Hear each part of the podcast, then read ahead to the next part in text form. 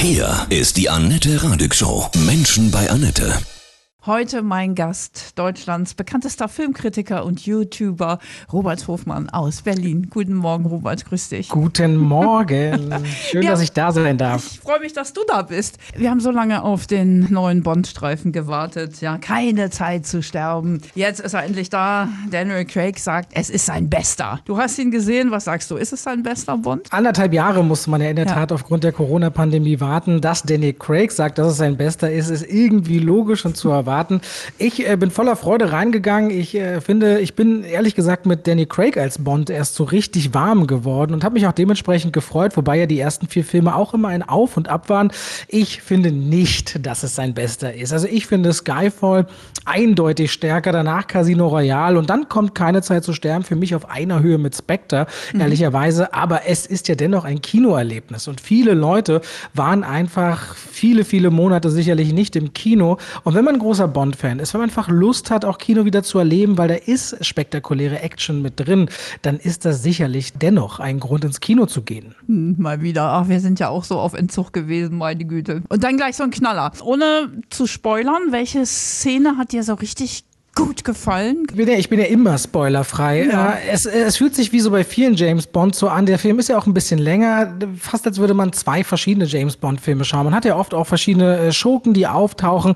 Und ich persönlich mag äh, zum Beispiel die Actionsequenz, die wir auch schon im Trailer sehen. Es gibt am Anfang ein Part, äh, wo James Bond äh, flieht. Es passiert etwas, wo man äh, das in Richtung Verrat zu vermitteln sei und er merkt, okay, jetzt habe ich gerade wenig Zeit und wie es nochmal Bond-typisch ist, äh, ist dann ein Auto im Spiel, es ist wenig Platz im Spiel, es ist sehr viel Bedrohung im Spiel, aber da finde ich, ist die Kameraarbeit klasse, da pumpt das Adrenalin auch im Kinosaal hoch. Also eines mit der schönsten Openings, die äh, man in der Bond-Reihe hat, finde ich, da kann man sich wirklich satt sehen und hat immer wieder auch zwischendurch seine Momente, wenn jemand wie ein Christoph Walz beispielsweise mhm. auftaucht. Das wissen wir auch auch schon lange, wird ja fast so ein wenig Hannibal Lecter-mäßig inszeniert. Da gibt es wirklich äh, schöne Momente, aber wie gesagt, es ist kein Film ohne Schwächen. Gab es da Längen? War, hm, war da eine Story unschlüssig oder? Naja, das ist eine Sache. Man hat manchmal das Gefühl, dass die Produzenten, äh, Barbara Broccoli und Michael G. Wilson, die sind ja beide die Großen, die über das Franchise bestimmen, sich sagen, was ist denn jetzt Bond-typisch? Mhm. Wenn es ein James Bond-Film ist, muss es rund um den Erdball gehen. Das führt aber dazu, dass zum Beispiel in Keine Zeit zu sterben durchaus ein, zwei Orte Orte drin sind und das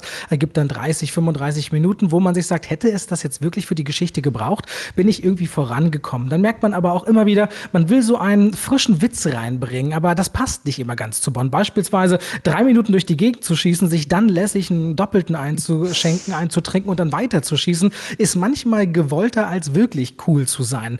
Aber dennoch versucht der Film auf der einen Seite eben großer Fanservice zu sein für die, die über die Generation hinweg Bond-Fans sind, aber gleichzeitig gleichzeitig auch eine Ära, Daniel Craig 15 Jahre lang Bond zu sein, dem auch gerecht zu werden und einen großen Bogen zu schlagen. Das führt aber dann zwangsläufig auch mal dazu, dass man zu viel reinpackt, dass man zu viele neue Figuren hat, zu viel Altes bedienen will, auch weiter natürlich an dem durchaus sehr kritischen Frauenbild in der Bond-Reihe, was mit Daniel Craig ja auch ein Stück weit aufgebrochen und modernisiert wurde, zu versuchen, da auch voranzukommen, aber man überlädt sich dann leider. Und das merkt man dem Film am Ende an, dass es zu viel ist, zu viele neue Schauplätze Schauplätze, zu viel Geschichte und vor allem dann, wenn es manchmal, und das ist ja auch das Schöne bei einem Bond-Film, einen philosophischen Unterton gibt, ist das große tragende Motiv und die Rahmenhandlung dann doch wieder etwas zu plump für meinen Geschmack. Und das mhm. zum Beispiel eine ganze Reihe von Schwächen, weil du danach gefragt ja. hast. Und Amore, so ein bisschen Liebe ist auch gut dargestellt. Ah, ja. nicht, nur, nicht nur ein bisschen ja. Liebe, es ist wirklich eine, eine tiefgehende Liebe, mhm. aber wir wollen in dem Bereich wirklich Nein. nicht zu viel beraten, weil ich glaube, dass da ganz viele Fans auch vielleicht Bond von einer anderen Seite mal erleben können, als man es bisher Schön. konnte. Das mag für die einen sehr berührend sein, für die anderen ist es vielleicht auch ein wenig zu viel. Da bin ich selbst gespannt, wie das Fan-Echo sein wird. Aber so viel auch ernsthafte Liebe ist äh, selten gesehen worden rund wow. um 007. Toll, okay. James Bond ist ja so archaisch, ne? So, oh, warum lieben Männer Insbesondere 007 so sehr. Oder auch du. Ich muss ehrlich sagen, ich habe ja mir noch mal die alten Filme angefangen anzugucken und die ganze Zeit äh, von Sean Connery und Roger mhm. Moore. Ich muss ganz ehrlich sagen, ich bin kein so großer Fan davon, weil das echt übergriffig ist.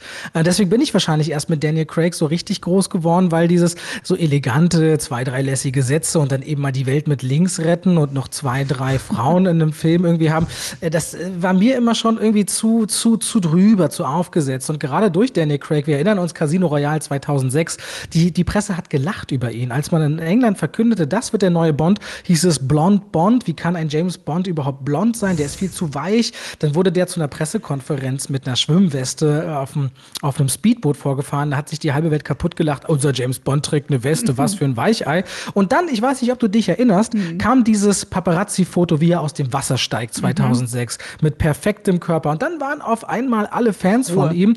Und vor allem war es dann aber auch diese Action. Natürlich so ein bisschen inspiriert von Jason Bourne auch damals, der das Agentengenre sehr auf eine sehr nahe und auch so Close Quarter Combat nennt man das ja, wenn man so sehr in ganz enge Körperkämpfe hineingeht. Und das hat Bond verändert. Diese Parcours-Szenen damals über den Kran und so, da bin ich Fan geworden. Da mhm. hat es sich für mich angefühlt wie einer, der versucht, wirklich anzupacken. Und deswegen, dort bin ich erst Bond-Fan geworden, ehrlicherweise. Ich konnte mit der vorigen Version nicht so viel mhm. anfangen. Wer soll es denn jetzt machen? Das wird ja schwierig. So, es muss ein Mann der neuen Zeit sein, auf jeden Fall, nicht? Ja, es wird wieder eine Diskussion sein. Eigentlich muss es ein Mann sein, aber Barbara Broccoli hat äh, eigentlich schon klar gesagt, es wird, äh, solange sie das sagen, hat ein Mann bleiben. Mhm. Ich kann mich mit einigen anfreunden. Tom Hardy ist ja ganz weit oben im Rennen und der ist natürlich einer, der ist ein starker Charakterschauspieler und der hat die Physis. Ich fände Idris Elba auch spannend, weil der einfach auch eine sehr starke Aura hat. Der ist vielleicht schon einen Ticken zu alt, um frisch einzusteigen als Bond.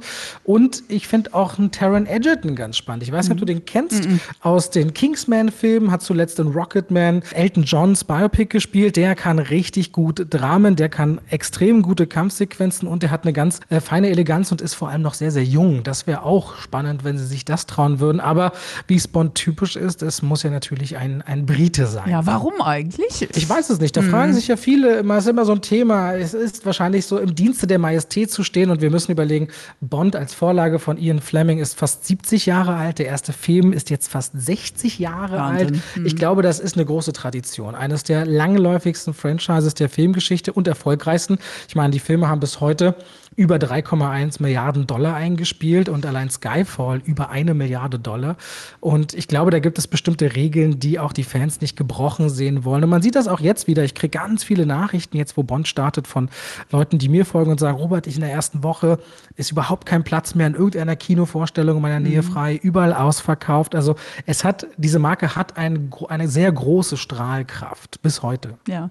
Wie viele Sterne würdest du so geben auf deiner Punkteskala? Auf meiner Punkteskala, mhm. die geht bis 10 und die unterteile ich immer in Genre und Gesamt. Und, mhm. Aber ich bin so ungefähr bei 7. 7 ist für mich ein sehenswerter Film, aber um es nochmal zu sagen, für mich bleibt Skyfall der stärkste, dann Casino Royale, dann Spectre und Keine Zeit zu sterben auf einer Ebene und dann relativ weit abgeschlagen noch ein Quantum Trost mhm. der letzten fünf Filme.